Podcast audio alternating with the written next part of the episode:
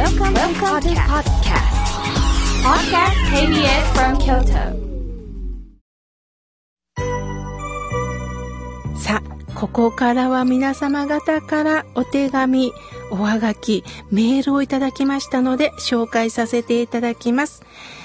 長谷川さんの独り言っていうことで、今回は袋の中に京都の案内本がありました。そして英語の不得意な私に英語のも書かれてるんですね。ということは私もよく道を聞かれますので、これを見ながらえ英語を使って外国の方にご案内できたらなと思っております。長谷川さんは今日の言い伝えをいろいろ書いてくれます。妙慶さん、履物っていうのは午前中におろさなあきまへんっていうのをご存知ですか？これどういう意味かというと、昔はね、街灯がなくっ、まだまだ道がね、整備されてない時代、夜は怪我をしてしまいます。だから、明るいうちに履物を下ろして、鳴らしていくっていうことが大切なんですね、とのことです。ああ、なるほどですね。やはり今の事情で見たら飽きまへんな。やっぱりその時代、その時にそういう仙台の人たちがメッセージを残してくださってる。それを大切にし、逆に今は便利になった、道も舗装された、安心して歩くことができる、このことに大地を踏みしめながら生きていこう、そう思いました。ありがとうございます。さあ、続いての方です。ひらさん、福山市からいただきました。ありがとうございます。妙慶さん、いつもポッドキャストとラジコプレミアムで聞いています。心温まる方はありがとうございます。妙慶さんは、今度、まさしく今日です。6月30日午後1時半から福山市で講演してくれるんですね。待ってますよ、とのことです。はい。この後ね、新幹線に乗って伺おうと思っております。お会いできるかな？ありがとうございます。さあ、続いての方です。メールをいただきました。きみまろさん、北海道よりありがとうございます。私は一人息子です。父親が病気にかかってる時に、お医者さんに見てもらった時のお医者さんの対応、いろんなことを勉強しました。私は今塾の講師として学生に勉強を教えております。医師を目指す人にはこう言ってます。どうかお年寄りを尊び、大切に向き合える医師となってほしいと伝えておりますとのことです。本当そうですよね。やっぱり私たちはもちろん医学という勉強をしなければいけない。ただ薬でもって医療でもって治すんではなくって、やはり人間として向き合えるのか、本当病を抱えた本当に辛い人と向き合っていけるのか、そういう人間として医師として育っていきたい。それを君村さんは伝えておられるんですね。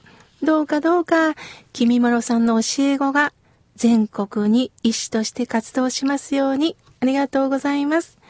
さあ、続いての方です。てるみーさん、いつもありがとうございます。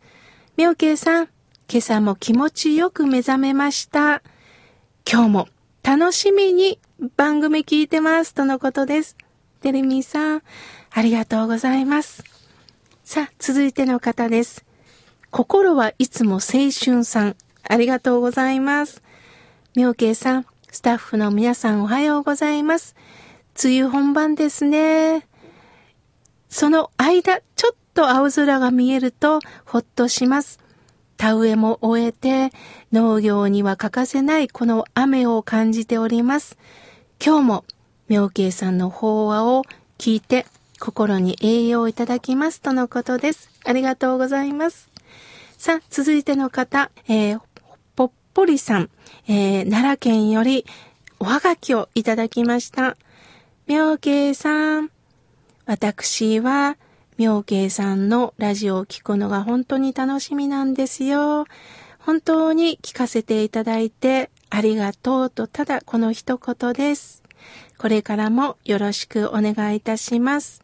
また、思いがけないプレゼントをいただいて嬉しいです。とのことです。そうですか、そうですか。どうかどうか、これからも心に体に栄養をつけて、共に育っていきましょう。ありがとうございます。続いての方です。ラジオネーム、コマドリさん。いつもありがとうございます。ごめんください。いいですね、この出だし。えー、本当に妙慶さんのラジオを心待ちにしております。親の意見というのは、本当に今思えば身に染みて、そうだったなということが分かってきます。そうですよね。確かに、親が生きてる時っていうのはなかなかね、ただ煙たいな、うるさいなって、あの、跳ねつけたりするんですけれども、改めてお母さんを亡くしてみて、そうやそうや、こういうこと言ってくれてたなということがしみじみと響いてくるんですよね。皮肉なものです。私たちもこれから母の言葉を思い出しながら、またこれラジオを通じてね、コマドリさんと繋がったらなと思っております。ありがとうございます。さあ、続いての方です。メールをいただきました。えー、高槻市の、えー、ようこさん、ありがとうございます。前、信号待ちをしていたら、レーサーかと思うぐらいの方が無茶運転をしていました。すごく怖かったです。その後、車が止まって渡ろうとしてる私に、どうぞどうぞと中から手招きしてくださいました。そういう方にほっとしましたとのことです。そうですよね。いろんな運転の方がいますよね。でもその中でも手招きをしてどうぞどうぞお先にと言ってくれてる方を見ると、ありがとうございますと心が笑顔になりますよね。やはり車の運転っていうのはね、イライラしてる時にはスピードを上げてしまいますし、どうしても、えー、荒立ってしまいますよね。だけどそういう時こそ心を落ち着けたいなと思います。ようこさん、ありがとうございます。さあ、続いての方です。おはがきをいただきました。伏見っ子のやすしさん、ありがとうございます。